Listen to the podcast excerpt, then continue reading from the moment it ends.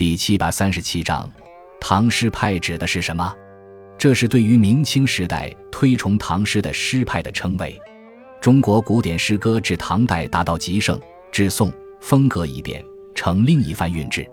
南宋末年的言语在其诗歌品评著作《沧浪诗话》中推崇唐诗，认为唐诗妙处在于气象和情趣。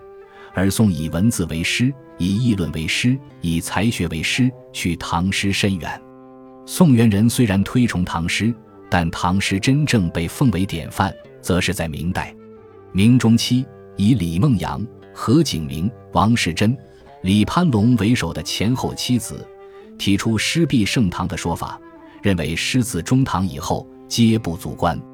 前后七子皆是当时富有盛名的文人，尤其李、何。王、李四人作为当时的文坛领袖，其影响非比寻常。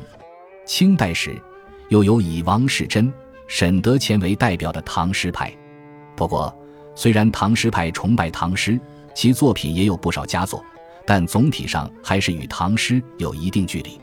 其主要的贡献在于通过对唐诗进行分析、鉴赏和宣扬，使得唐诗不再局限于文坛，而是家喻户晓、妇孺皆知。